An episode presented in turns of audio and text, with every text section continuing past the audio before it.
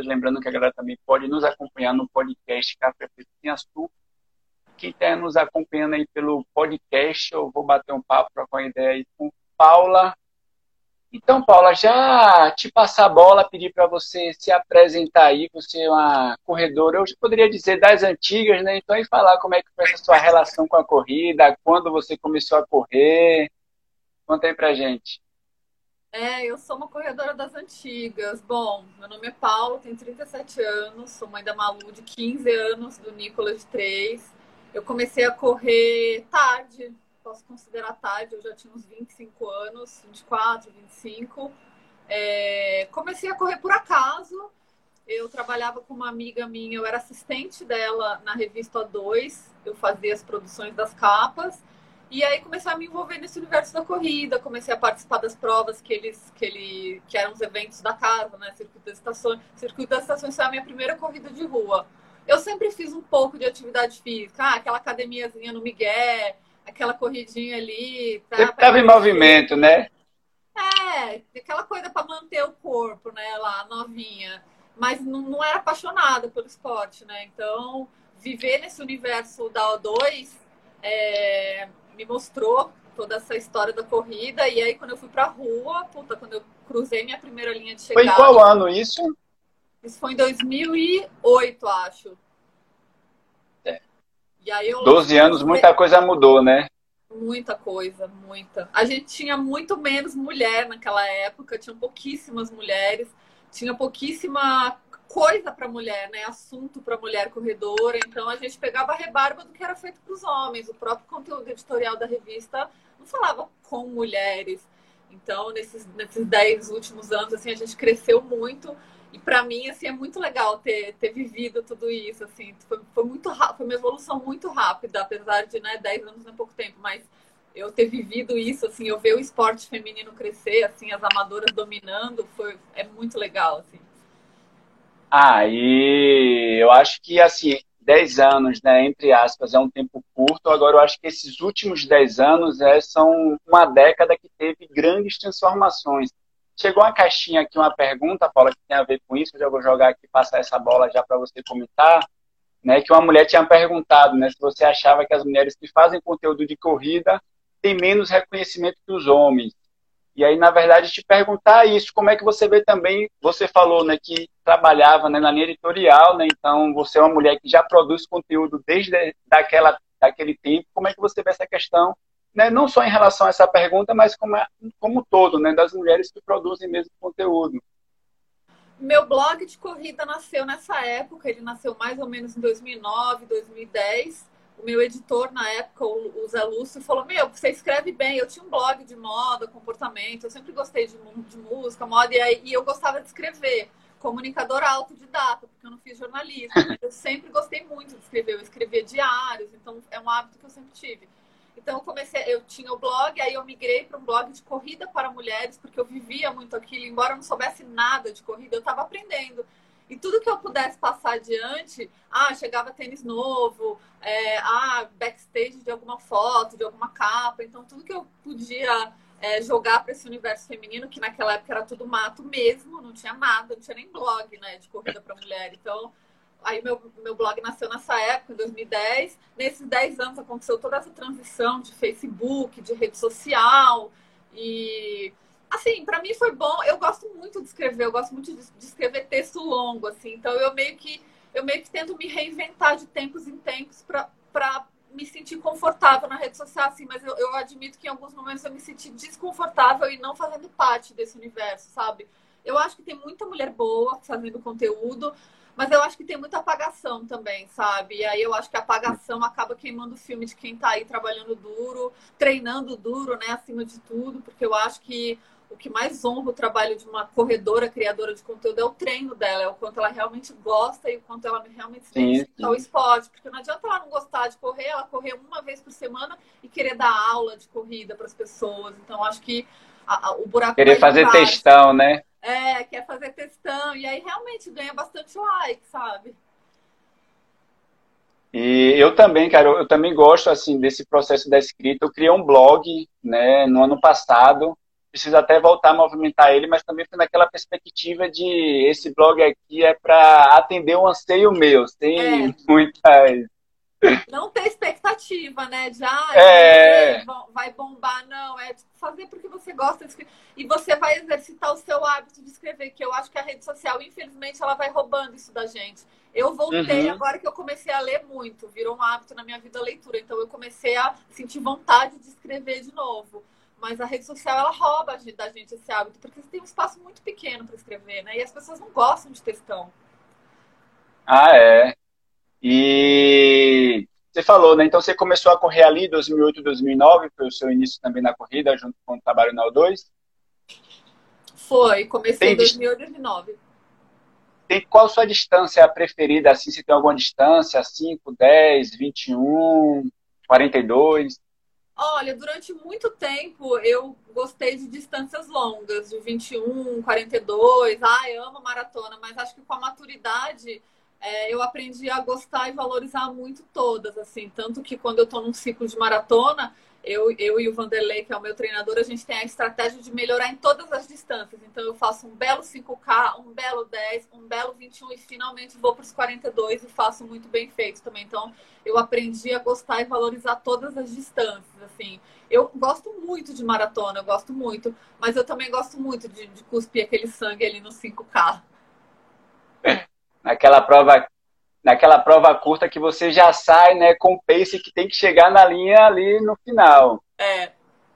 E, bem, uma das coisas né, que a gente que acompanha percebe né, é a questão da alimentação, né, você que está fazendo nutrição também, já pegando esse gancho que você falou, que todas as distâncias que você se dedica a fazer, você quer fazer bem, teve uma pergunta aqui interessante, aí você já pode engatar também nessa questão da alimentação, é que qual mudança em sua alimentação que você percebeu o melhor benefício da corrida, né? Hoje você tem um trabalho né, em relação a jejum, em relação a low carb, né? Quando você se atentou para a questão da alimentação, qual dessas mudanças que você falou, putz, tipo, isso aqui, cara, para mim eu percebi uma evolução ou um bem-estar melhor, uma recuperação melhor? Olha, foram dois momentos, na verdade. Assim que o meu filho nasceu, eu tive alguns problemas para amamentar, meu leite não veio. E aí eu resolvi mudar a minha alimentação cortando industrializado. Eu não sabia exatamente o que de mal eles me faziam, mas eu intuitivamente calculava que, poxa, tem tanta coisa nesse rótulo, não deve fazer bem, né? Não deve fazer bem pro meu filho. Pode tanta química, né?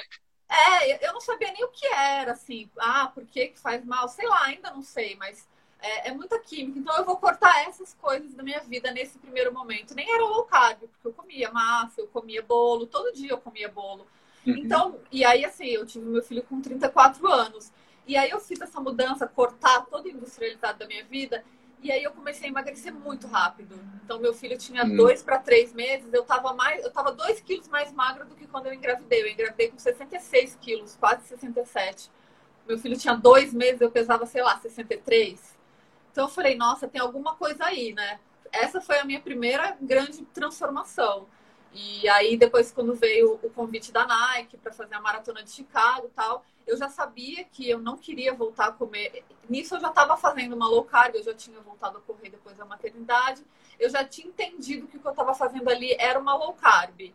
Mas não era low carb tradicional que eu tinha aprendido nos consultórios de nutrição, que é aquela low carb com carne magra e. Estava sendo meio intuitivo, né? Algo intuitivo a partir não, de sua experiência. Era uma, era uma comida de. É, exatamente, intuitivo. É uma comida de verdade. Assim, o que, que você quer comer dentro do que não pertence a industrializados, né? Fora industrializado, come o que você quiser. Eu pensava desse jeito. Então eu comia de tudo, eu comia todas as carnes, eu não ficava, ah, filé de frango com salada. Não, eu ia comendo de tudo e mesmo assim fui emagrecendo. E aí, quando eu percebi, quando eu tive o estalo, eu falei: Meu, eu tô fazendo low carb. Eu sempre critiquei essa low, esse estilo de low carb, esse estilo paleo. Eu nunca acreditei que isso fosse legal para corredor. Eu falava: Não é possível, meu negócio. A gente precisa de carbo. Eu fui tão ensinada sobre isso, trabalhei em revista, li tanto sobre isso, né? Você também. Me tornei que eu mais temia, né? Exatamente. E aí, quando surgiu o convite para correr a maratona lá da Nike, eu procurei o Balu, que é a pessoa, a única pessoa que sempre comprou essa briga da low carb. Há muitos anos ele compra essa briga. Procurei o Balu, meio que pedi desculpa para ele por todos esses anos negando, né? Por todos esses anos eu não chegava a atacar ele, porque a gente sempre teve uma relação, assim, mas eu não concordava com o que ele falava. Então, eu sim, sim. pedi desculpa, falei, Balu, tô vindo aqui na humildade, te pedir desculpa e quero contratar seu serviço porque eu quero que você me ajude a correr a maratona em low carb. Eu não vou voltar a comer carboidrato como antes, porque eu não quero engordar como antes. Era assim, eu tava engordando já, sei lá, um quilo por ano depois dos meus 30. E aí, nesse processo todo, que eu fui, fiz a minha melhor maratona, fiz a minha melhor meia, dentro dessa, dessa abordagem low carb, eu consegui os meus melhores resultados na corrida, números que eu nunca tinha feito hum. antes, assim. Então, quando eu entendi que, nossa, o universo se abre quando a gente ensina o nosso corpo a queimar gordura, né? Então, eu, por isso que eu gosto de treinar em jejum, por isso que eu faço jejum para treinar o meu corpo a sempre queimar gordura, em vez de ser uma queimadora de açúcar. Então, eu não preciso ficar colocando carboidrato para dentro para ter energia. Eu tenho energia endógena, é energia do meu próprio corpo. E assim. Já é tem uma, uma gasolina. Já é. tem uma gasolina interna, né? Só, só, deixa eu emendar já uma pergunta aqui, Paula, né, nisso que você tinha falado, que perguntaram também se o jejum, né, se treinar em jejum para você ajudou na sua performance, né? E aí eu trago até de forma mais ampla, né? Porque às vezes a galera é meio anoiada com performance. É. se melhorou no seu treinamento geral, entendeu? Se o treinar em jejum para você melhorou no geral, em questão de bem-estar, no questão de pós-treino? Como é que foi essa sua relação depois que você começou o jejum, né? Como é que foi isso nos treinamentos? É assim, eu gosto de falar sobre o jejum dentro de um contexto. Eu não acho que o jejum sozinho ali para uma pessoa que tem uma alimentação cagada, não tem outra palavra, não acho que ele funcione para quem tem uma alimentação ruim. Acho que é até um tiro no pé, assim. É, o jejum ele funciona muito bem para quem tem uma alimentação limpa e boa. Assim, eu não sou dependente de carboidrato, então eu não tenho problema com jejum. As minhas experiências com jejum são muito boas, porque, por exemplo, hoje eu vou fazer um jantar gostoso, vou comer um pernil, vou comer legumes. Amanhã provavelmente eu não vou almoçar, porque essa semana eu tô fazendo 24 horas todos os dias. Vou treinar, amanhã eu tenho treino de tenho intervalado de manhã. Então, assim, o jejum ele é uma ferramenta maravilhosa. É, para mim, hoje em dia não existe mais correr alimentada. É, e assim, os feedbacks que eu tenho de pessoas que tentam, ai, ah, tentei correr em jejum é muito louco, porque a pessoa não quer mais, assim, é um, é um caminho sem volta. E além disso, é, é isso, o jejum ele, ele, ele treina o nosso corpo a queimar gordura. Então, é, eu, eu treinar sem comer já vai ensinando o meu corpo a usar as minhas reservas de energia. E fora isso, o jejum tem inúmeros outros benefícios, né? Fora o jejum, o lance da alimentação limpa também ajuda demais na recuperação muscular, demais, porque por exemplo, quando você faz um treino longo, um treino forte, e aí você vai almoçar, ah, hoje eu posso, hoje eu tenho direito, vou me dar de presente um, sei lá, um hambúrguer com batata frita. Pensa que seu corpo vai trabalhar depois para limpar essa sujeira, para desinflamar isso, ao invés de limpar o seu músculo, ao invés de cuidar do seu Sim. músculo. É uma energia que ele está gastando para limpar uma sujeira que não precisa. Tem um trabalho dobrado, né? Exatamente. Por isso que a galera da corrida se machuca muito. Óbvio que existem outros fatores, tem é uma série de coisas, mas assim, quem come limpo, quem tem uma, uma alimentação desinflamada, tem uma recuperação excepcionalmente boa, assim. Eu não tive nenhuma lesão no meu ciclo. Eu corri a maratona no, no domingo, na segunda-feira eu estava inteiraça. Então, assim, é, é muito maravilhoso. Os, os, benefícios são maravilhosos, assim, são muitos. Eu, eu geralmente, assim, corro em jejum, na verdade, tomo só um café, né? Só o café preto é o que eu café preto é, sem tomo açúcar. Sem açúcar, exatamente. E que na verdade é um pouco daquilo que eu acho que, em especial, né, a gente que não tem um acompanhamento profissional, né, é meio que sentir o corpo, né? Eu vejo às vezes muitas pessoas perguntando: "Ah, mas e assim, para mim, eu antes tentava comer porque na minha cabeça, às vezes é a cabeça que a gente consumindo conteúdo de internet, em especial, a gente tem, né? Tipo, eu preciso comer alguma coisa porque eu preciso colocar energia para dentro para eu gastar no treino. Na minha cabeça era isso. Só que eu percebi que sempre que eu tentava, cara, tipo, chegar no meio do treino, né, às vezes arrotava, tinha aquela sensação pesada, e eu consegui perceber que, putz, cara, dá pra, inclusive, ganhava tempo, né? Você não precisa preparar nada. Você acorda, coloca a roupa, faz um cafezinho ali e vai-se embora. Quando você começou o jejum, também foi meio intuitivo, como foi a questão do low carb, ou não? Ou já foi algo pensando mesmo de, putz, a partir da estratégia alimentar que eu tenho, eu vou incluir isso, porque eu sei que isso vai me ajudar, né, é, como um ponto a mais? Não, foi super intuitivo. Assim, a partir do momento que eu tirei o industrializado, comecei a comer comida de verdade, acho que a nossa consciência vai voltando, assim, a nossa natureza vai voltando a falar igual você, sabe? Você percebe que comer não te faz bem, você precisou não comer para entender que não te faz, que é muito melhor não comer. Então, esse meu processo, ele durou alguns anos, né? Esse meu processo começou tirando industrializado, comida de verdade, e aí eu fui me reconectando com a minha natureza e as coisas foram acontecendo naturalmente. Eu comecei a fazer um jejum despretensioso quando meu filho tinha acho que uns quatro meses, amamentando ainda, contrariando tudo que eu lia também, que não, quem está amamentando tem que comer muito, tem que comer canjica, tem que tomar cerveja preta Fui lá, banquei falei, meu, eu vou fazer um jejum de 12 horas todos os dias. Eu vou jantar às 7 da noite e vou tomar um café com leite às 7 da manhã. E fiquei assim durante um ano. E foi uma coisa maravilhosa. Assim, a, largar a larica da noite não é só um, um ato de você não estar tá colocando nada no seu corpo na hora de dormir, o que é muito ruim, nem ingerindo calorias a mais. É, é além das calorias. É, um, é, um, é um, uma atitude que eu não sei, eu acho que ela começa um círculo virtuoso, porque você vai dormir sem nada no estômago, seu corpo trabalha muito bem durante a noite, suas respostas hormonais acontecem. Imagina uma pessoa amamentando, eu ainda acordava de madrugada. Então, quando eu acordava de manhã, eu tomava café com leite. Aí, ao longo do tempo, eu comecei a acordar sem vontade nenhuma, nem do café com leite mais. Então, eu, passei a fazer um jejum e pular para o almoço também. Foi uma coisa intuitiva, pulei para o almoço. E eu já treinava em jejum, já, já percebia que eu me sentia muito bem. E eu fui descobrir depois, quando eu fiz a consultoria com o Balu, os benefícios de correr em jejum. Mas eu fiz antes de saber que era bom. Foi Pode intuitivo. Crer. Já estava no meio do processo, né? E aí, a partir daí que você é, é percebeu natural, isso. Né, da gente. Isso é muito natural do ser humano. É, tiveram duas perguntas aqui, uma do Robson e outra da Não Fui Exaltada a fazer estava perguntando, né, mais jejum de quanto tempo você faz, né, e, e, o Robson perguntando como é que foi no início, né, como é que você se sentiu, acho que de certa forma você já respondeu aí, né, que foi um negócio meio intuitivo, você vai se sentindo bem, mas em relação ao tempo que você faz jejum, você também hoje tem alguma questão específica, tipo, ah, eu estou treinando para tal prova, eu estou fazendo tal tipo de treinamento, eu faço esse jejum de 12 horas, eu faço de 24 horas, ou também você vai sentir no seu corpo? Não, assim, o meu default, né? O meu padrão é 16 por 8. Eu gosto muito de fazer o jejum. Eu, eu janto, janto, aí vou direto pro almoço. Então a minha janela alimentar são 8 horas e o meu jejum 16.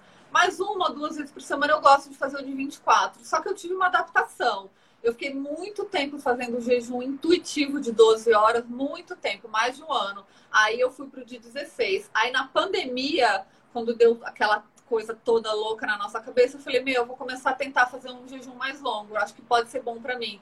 Então eu comecei a fazer o mais longo. É tudo adaptação, assim. Eu acho que não adianta é, a gente começar com uma expectativa de que é rápido, porque não é assim. E é um processo interessante de autoconhecimento. Gente, acho que a gente não precisa esperar que seja rápido, mas existe sim um período de adaptação. Eu passei por esse período é que eu não sabia o que eu estava fazendo. Mas quando eu comecei a fazer esse 16 horas, eu já eu já estava adaptada. Já para mim já não era um sacrifício. E é, é, é, importante falar que o jejum ele funciona muito bem para quem tem alimentação limpa, para quem não come né, quilos de carboidrato, porque senão a experiência é muito ruim, assim. Você comer uma macarronada à noite, tentar fazer um jejum, de manhã vai, você vai acordar morrendo de fome, assim. É toda uma questão hormonal, é toda uma questão da insulina. Então, assim, é fazer um aporte adequado de, com tudo, né? Gordura, proteína, e isso vai garantir que a gente tenha saciedade ao longo das horas. Se fizer uma alimentação ali, uma bomba, não vai rolar. Assim, a fome é muito mais forte e a experiência vai ser ruim, vai dar dor de cabeça. Como você falou, né? Precisa ter um contexto, né? Não, não adianta a pessoa fazer uma alimentação qualquer e querer não. fazer com que o jejum salve né, o que a pessoa comeu desandado durante a não. semana ou durante o dia e nem começar o jejum por causa da corrida.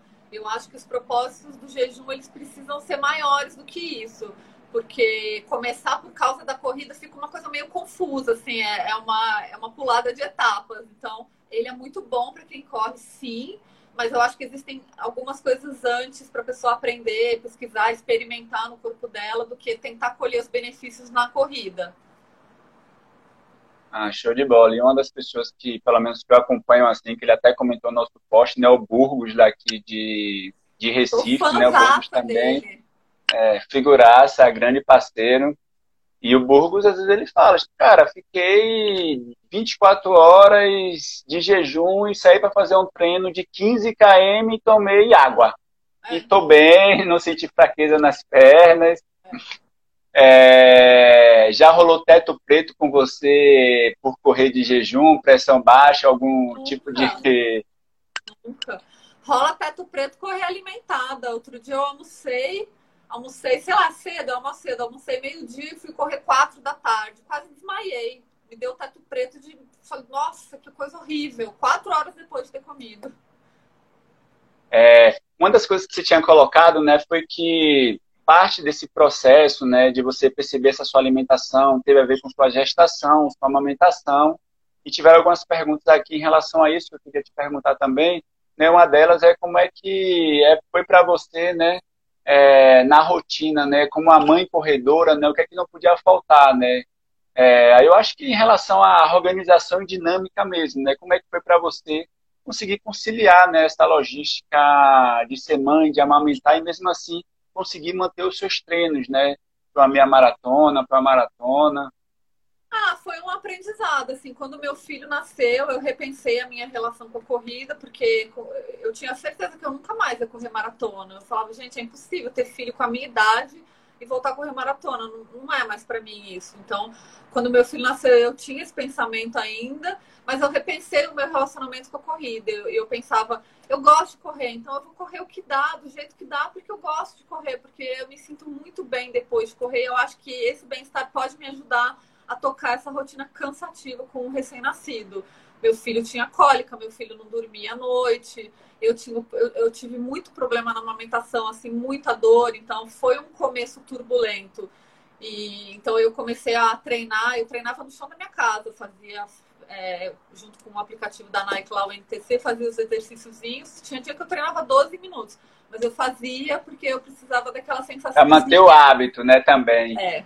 E aí, quando eu voltei a correr, eu acho que ele tinha um mês e pouco, dois meses. Quando eu voltei a correr, foi a mesma coisa. Assim, ele dormia, ele dormia super mal à noite. Eu também estava sempre cansada, mas eu tinha na minha cabeça que eu teria mais lucro indo treinar. Eu levava ele para esteira aqui da academia do prédio, eu levava ele no bebê conforto uhum. junto comigo. Então eu pensava assim, eu acho que se foi intuitivo também. Eu falava, eu acho que se eu treinar, eu vou me sentir melhor do que se eu dormir. Vou testar. Então eu fiz isso em algumas vezes. Eu troquei o sono, porque eu ia tirar uma soneca, o menino ia acordar logo mais. Então eu falei, meu, eu vou trocar essa soneca um tre pelo treino e vou ver o que acontece. E aí foi rolando, foi rolando, o negócio foi me fazendo me sentir melhor, foi me ajudando a ter energia para aguentar as noites mal dormidas, e aí eu fui construindo um círculo virtuoso em volta disso. E aí comecei a correr melhor, é, comecei a, Óbvio que eu tive um parto normal, então óbvio que no começo foi difícil, eu sentia a minha bexiga, era estranho, e uhum. tava a criança ali do meu lado também. Foi uma coisa que eu fui aprendendo no meio do caminho, mas assim, eu digo que para quem teve filho e quer voltar a correr, tenha certeza que você ama a corrida, porque tem que ter a dedicação ali. Se não é por amor, você não vai, assim. Tenha muita certeza do seu amor pela corrida, porque o cansaço é muito grande se for aquele preciso correr para perder o peso que eu ganhei na gestação, vai ser furada, né? Vai ser furada, porque não perde também. Tem isso, né? Apareceu também aqui, já tem a ver no assunto, né? Como é que você consegue dividir né, as tarefas de casa, além do cuidado com os filhos, e além disso manter o treinamento, né? Eu acho que tem a ver também com rotina, né, no geral. É, já emendando, pegando esse gancho aí, você acha que para as mulheres é mais difícil se organizar numa logística de treinamento do que para os homens, né? em especial para as mães? Eu acredito que sim, né? Porque tem a demanda de amamentação, tem algumas questões que mesmo o marido sendo um parceirão não daria para ele suprir isso, né? É, eu tive, eu tive a sorte, sorte não, porque eu casei com meu marido porque ele é, gosta de esporte, porque ele é parceiro. Então, assim, se o cara não é seu parceiro, então nem casa com ele. O meu não foi sorte, não. Eu casei porque ele era parceiro mesmo. Então, é, me ajudou muito, assim. A gente, a gente dividia as tarefas. Então, é importante a mulher não, não fazer tanta concessão e tentar abraçar tudo para ela, porque se a gente, eu falo muito sobre ser a própria prioridade. E não, é, não são prioridades, é prioridade, é uma coisa. A gente tem que ser nossa prioridade e todo o resto em volta vai se encaixando. Então, esse era um pensamento que eu tinha também. Mas o meu marido me ajudava. Em algumas vezes eu tinha que brigar, né? Mas foram só, só no comecinho ali. Mas, de uma maneira geral, ele sabe que eu preciso de esporte. Então, desde que o meu filho nasceu, ele sempre me apoiou, ele sempre... Mas eu também, é, eu aprendi a, a dosar ali, porque não dá para eu achar que a vida é corrida. Então, eu vou fazer treino longo, aí eu passo o dia inteiro cansada, inútil e não posso fazer nada. Então, acho que a gente tem que dar uma balanceada ali também, porque eu não sou alecrim dourado, né? Que o meu marido tem que ficar cuidando de tudo para eu, bonita, ir lá correr e treinar. Então, acho que a gente tem que é um projeto de família, né? O, o esporte, as provas, principalmente. Como um todo, né? É. E já engatando aí, a gente está né, falando sobre essas especificidades da mulher, né? Tem uma pergunta aqui também, se há período mais complicado para uma mulher treinar, isso é mito, acredito eu que tem a ver com, a, com, com o período de TPM, né? Eu acho, né? TPM não, caramba. Período da menstruação. Para você, como é que é treinar nesse período de menstruação? Olha, depende. Tem mulheres que, assim, pelas conversas que eu tenho com mulheres, menstruação é um assunto que eu gosto muito, assim. Depois também que eu comecei, que eu mudei a minha alimentação, eu fiquei mais interessada em entender como funciona a minha menstruação, tal. E eu percebi que para mim é mais difícil treinar na fase lútea, né? Que é a fase que a gente está ovulando tal. Não é na TPM, mas para algumas mulheres é muito difícil na TPM. Em alguns ciclos, para mim, é muito difícil no primeiro dia e no segundo da menstruação. Eu, eu, sinto minha perna pesada. Então, meio que dá uma variada. Mas a alimentação limpa, ela melhora demais os sintomas da TPM. Assim. Eles vêm, eles não vêm todo ciclo. É, acho que é uma, é uma mudança bem boa, assim. Mas acho interessante a mulher se observar. Eu acho que quem toma hormônio não consegue se observar tanto assim, porque o hormônio dá, é. uma, dá uma bagunçada ali, a mulher não menstrua, enfim. Mas eu acho que quem, quem conhece ali a própria menstruação consegue se beneficiar, entender quando é interessante fazer cada coisa. Assim, fazer prova menstruada, para mim, no final da menstruação é maravilhoso. Chicago eu fiz no meu último dia de menstruação, foi maravilhoso. Mas se eu tivesse feito numa fase de ovulação, por exemplo, teria sido ruim. Então é meio que aprender a se conhecer. Como é que o corpo vai reagir, né? É. E tinha chegado também uma pergunta que você chegou agora. É, qual foi a principal dificuldade que você teve no início, né? Tipo, lá atrás, lá em 2008, 2009, e você teve alguma dificuldade, né, nesse início da corrida? O que é que você, em algum momento, teve alguma questão que você falou, putz, cara, será que eu vou conseguir passar desse obstáculo aqui e continuar com a corrida? Ah, sempre tem, né? Até hoje, assim, um pouco. Eu tive, quando meu filho nasceu, eu achei que eu nunca mais fosse correr maratona. A gente sempre tem. Mas lá no começo, a gente não tinha tanta internet, não tinha tanta informação, assim. Tudo bem que é uhum. confuso, que hoje tem informação demais. Mas naquela época não tinha muita coisa. Então, a gente meio que camelava atrás do, né, do que fazer, o que é certo, o que é errado. Não tinha tanto treinador também. Então, eu me machuquei bastante no começo. Eu tive uma fratura por estresse no dedo do pé, foi a minha primeira lesão. Eu corria na esteira ainda. Aí depois eu tive uma canelite. Canelite é uma lesão chata, porque quando você tem ela uma vez, sua canela fica sensível pro resto da vida, assim. Então, eu tenho sempre que cuidar para minha canela. Do nada volta. É, puta, bobeou ali, socou um pouco a mais, ela volta. Então, é, eu tive algumas lesões chatas ali no começo. Mas. E eu sempre tive medo de prova, assim. Eu nunca vou pra prova confiante. Nossa, hoje eu vou. Eu sempre vou meio. Essa. Sempre vou achando que vai dar ruim, assim.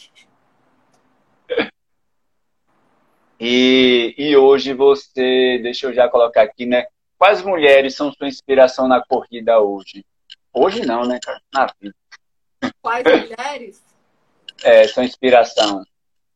Eu me inspiro mais nas mulheres mais velhas, que correm há muito tempo, sabe? Do que é, na galera mais nova, que soca a bota. Eu acho que são mulheres que estão escrevendo a história, a história delas, mas assim, tempo bom não me impressiona, nunca me impressionou. O que me impressiona é a longevidade, é a pessoa ter se mantido ativa ali, independente do peso dela, independente dos tempos dela. Claro que é muito legal fazer tempo bom, mas assim, tempo bom não me impressiona, porque eu sei que existem muitos recursos para fazer tempo bom hoje. Resumindo, qualquer um faz.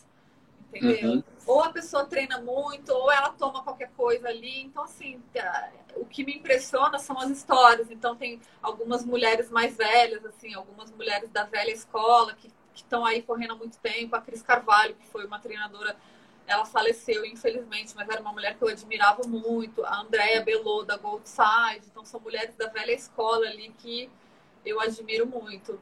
Que envelheceram muito bem, assim.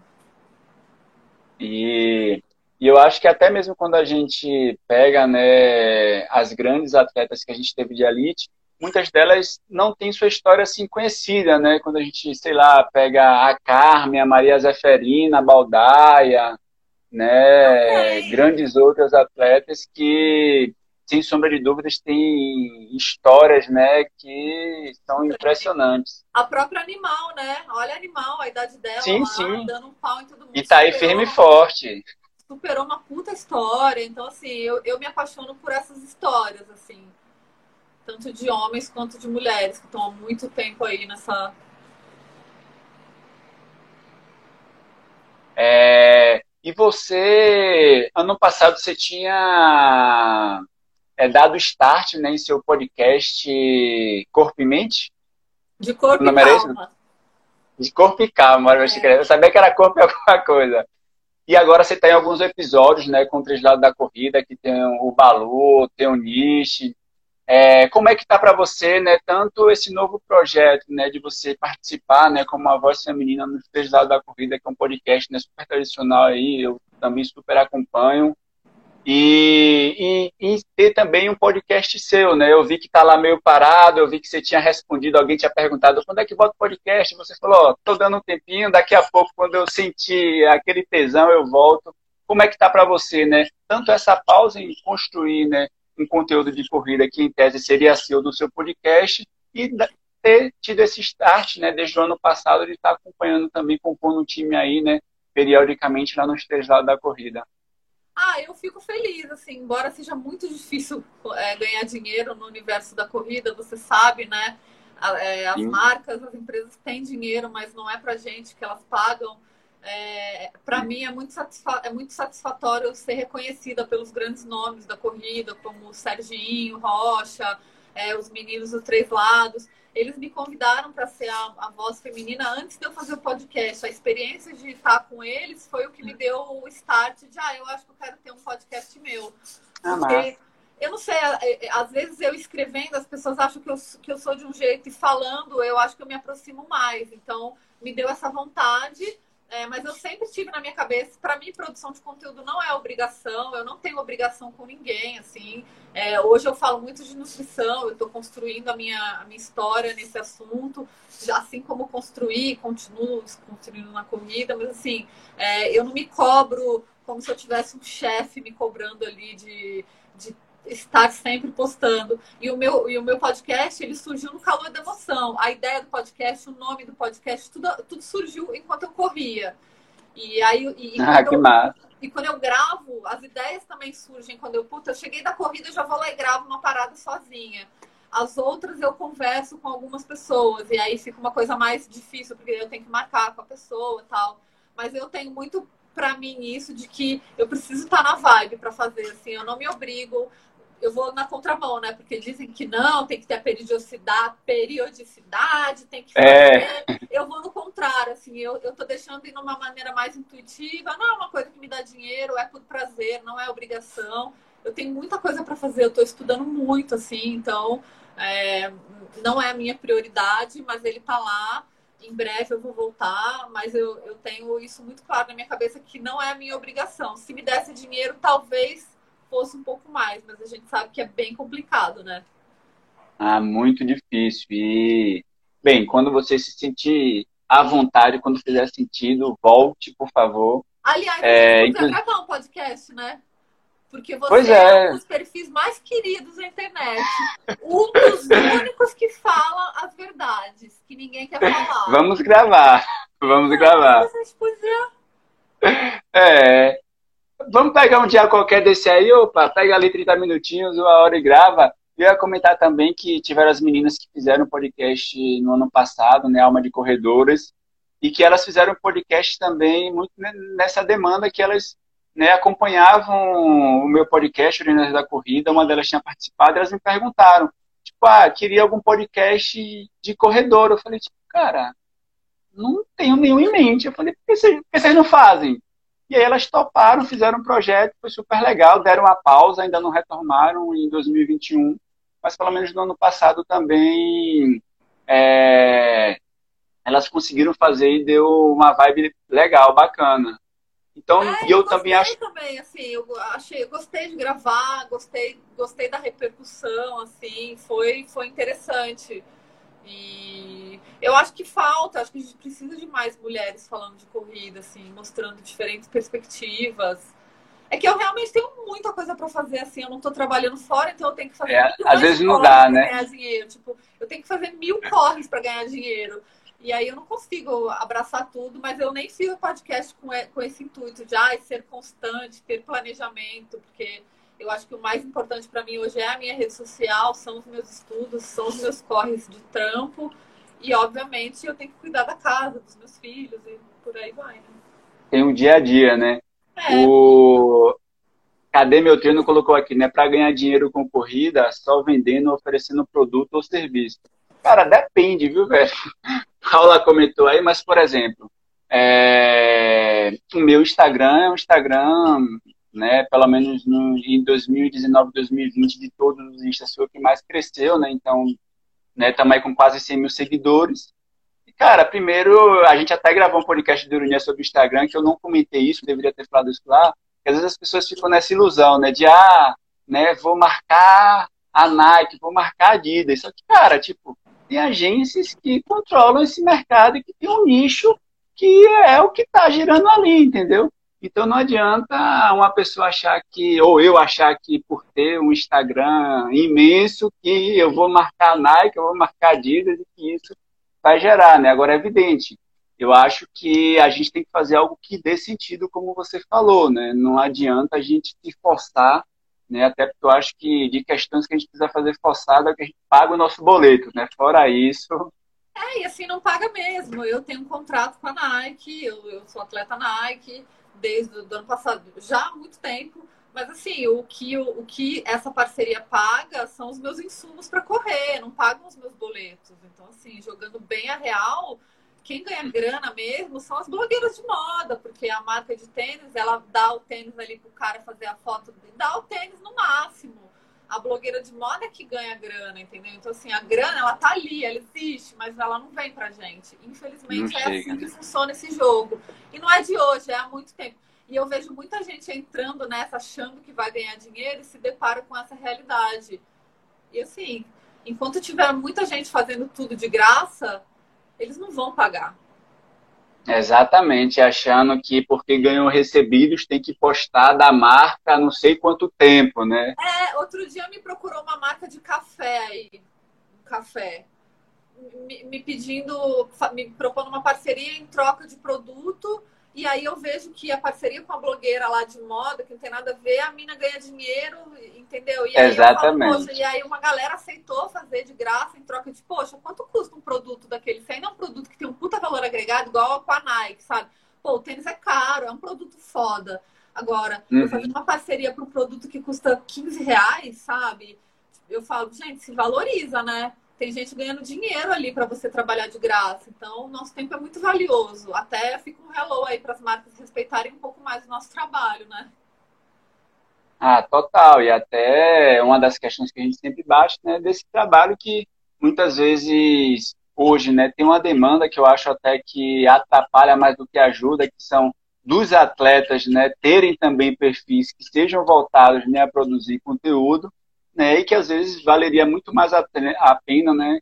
Focar em um atleta que está aí buscando índice, né? Para Tóquio, né? Um homem ou uma mulher e aí investir neles, né, e a partir deles, né, fazer lá o seu trabalho de marketing e tal, do que, né, com um blogueiro, uma blogueira. É, a gente falou até sobre isso na última gravação do Três Lados da Corrida, que as marcas precisam começar a se movimentar para patrocinar esses atletas, porque o atletismo está morrendo no Brasil.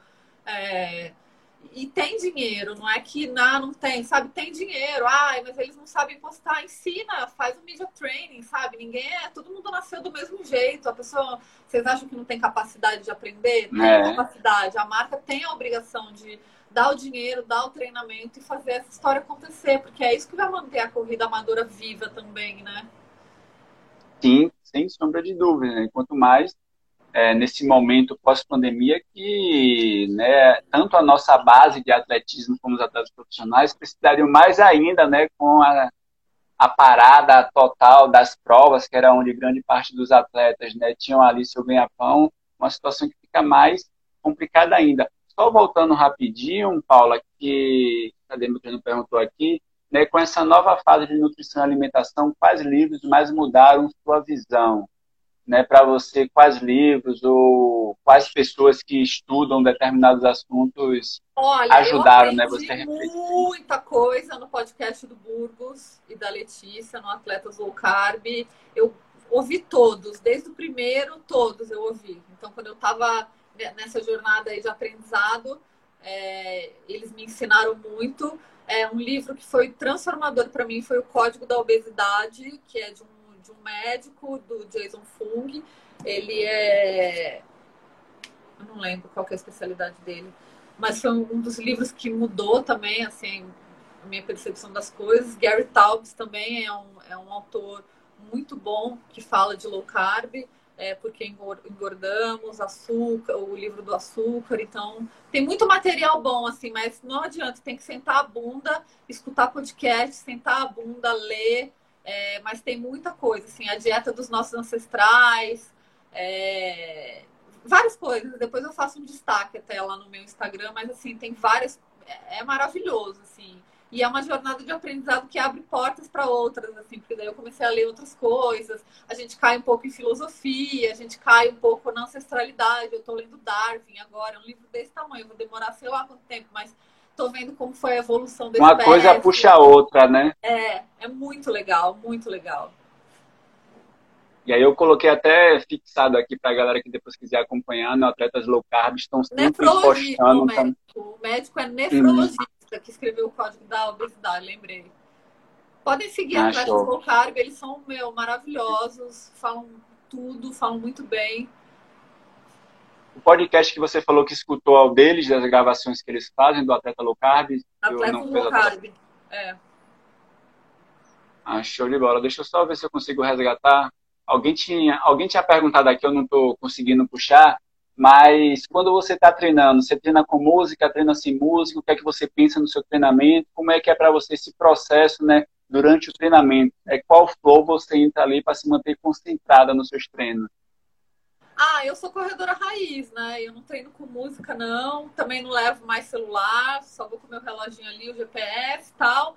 Eu, eu entro no mood. É, eu, eu, gosto de correr na rua, eu, eu não curto muito parque. Agora na pandemia, então, pior ainda, porque eu não corro de máscara na rua, eu corro sem máscara, então eu evito ir para parque.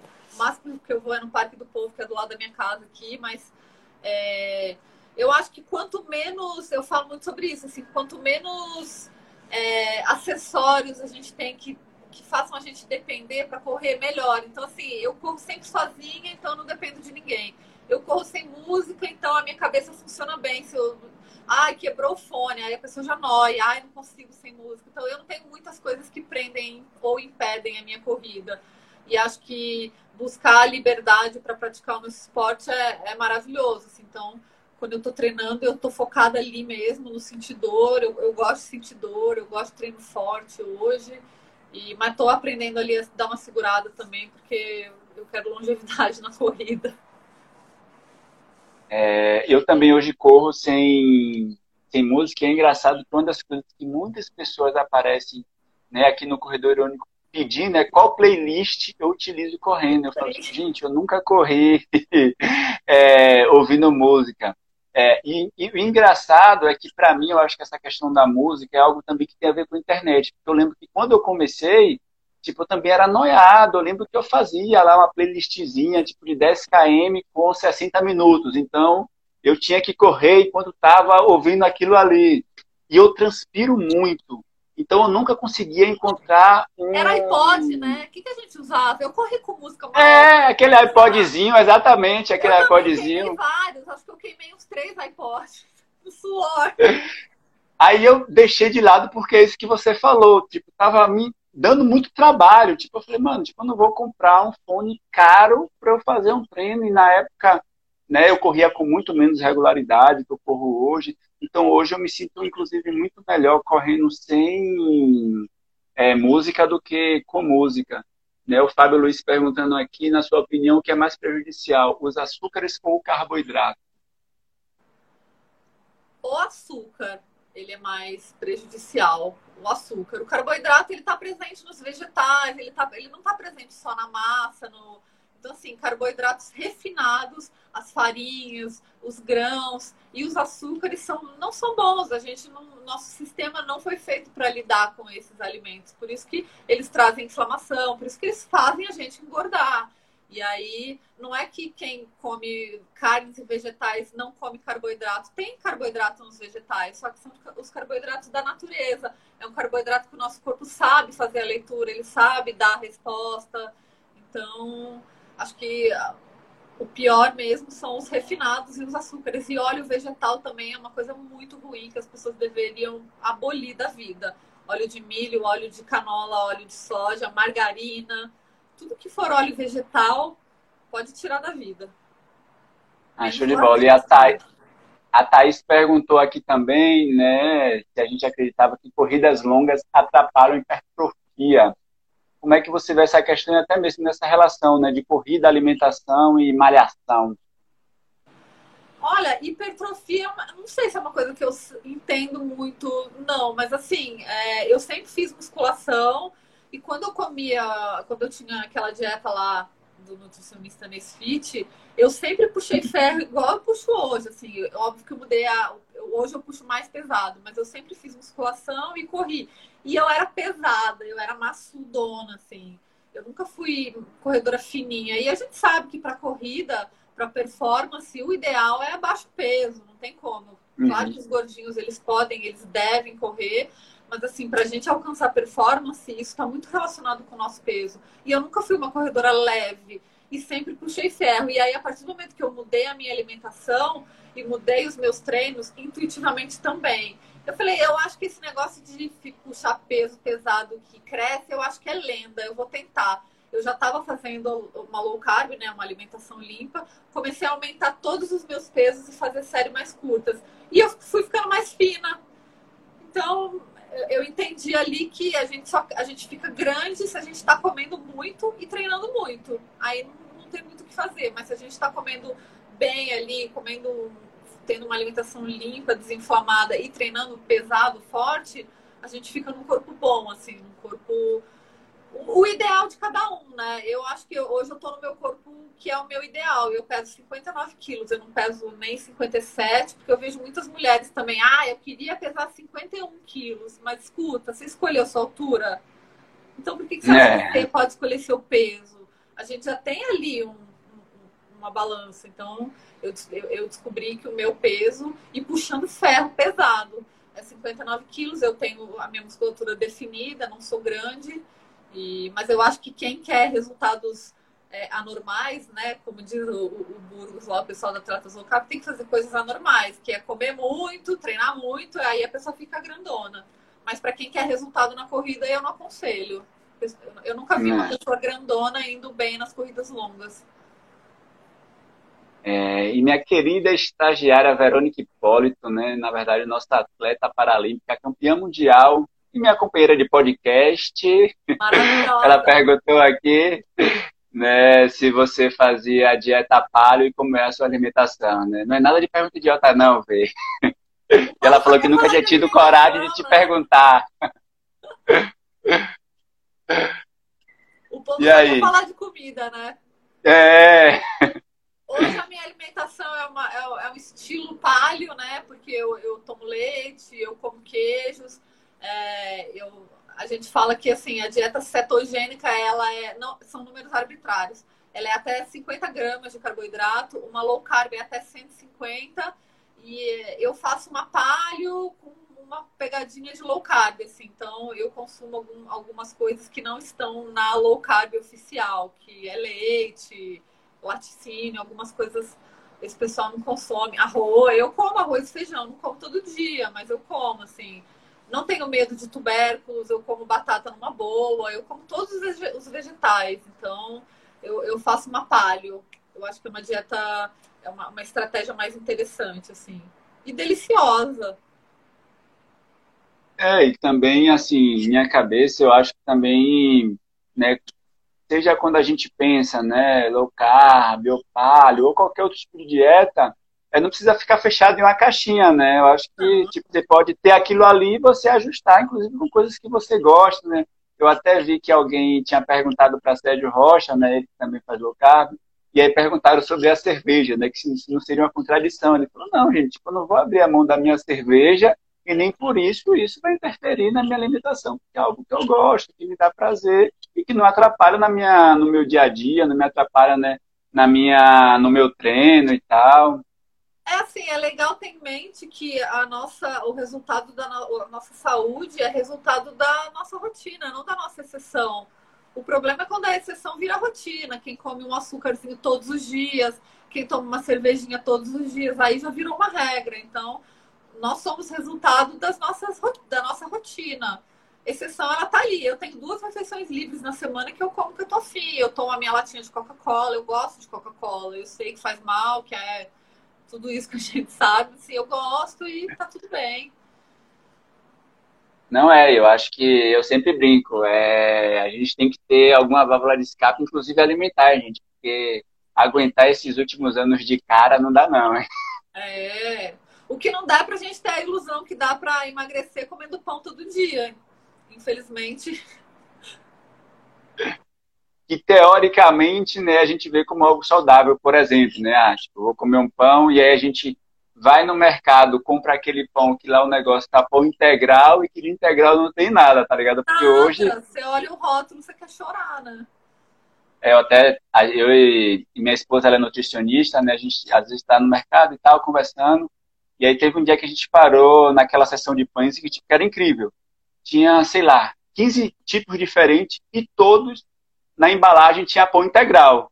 Eu, tipo, mano, não dá pra tudo isso aqui ser integral, tá ligado? E aí vem dessa ideia de que não, se você comprar aquele pão que também tem mil conservantes, químicos, etc., e a pessoa achando que tá com a sua alimentação super saudável. É, e você vê, é, um, é, uma, é uma informação que ela dificilmente vai adiante, né? Porque é indústria alimentícia, é indústria farmacêutica, não é interessante para ninguém que a gente faça jejum ou que a gente não adoeça.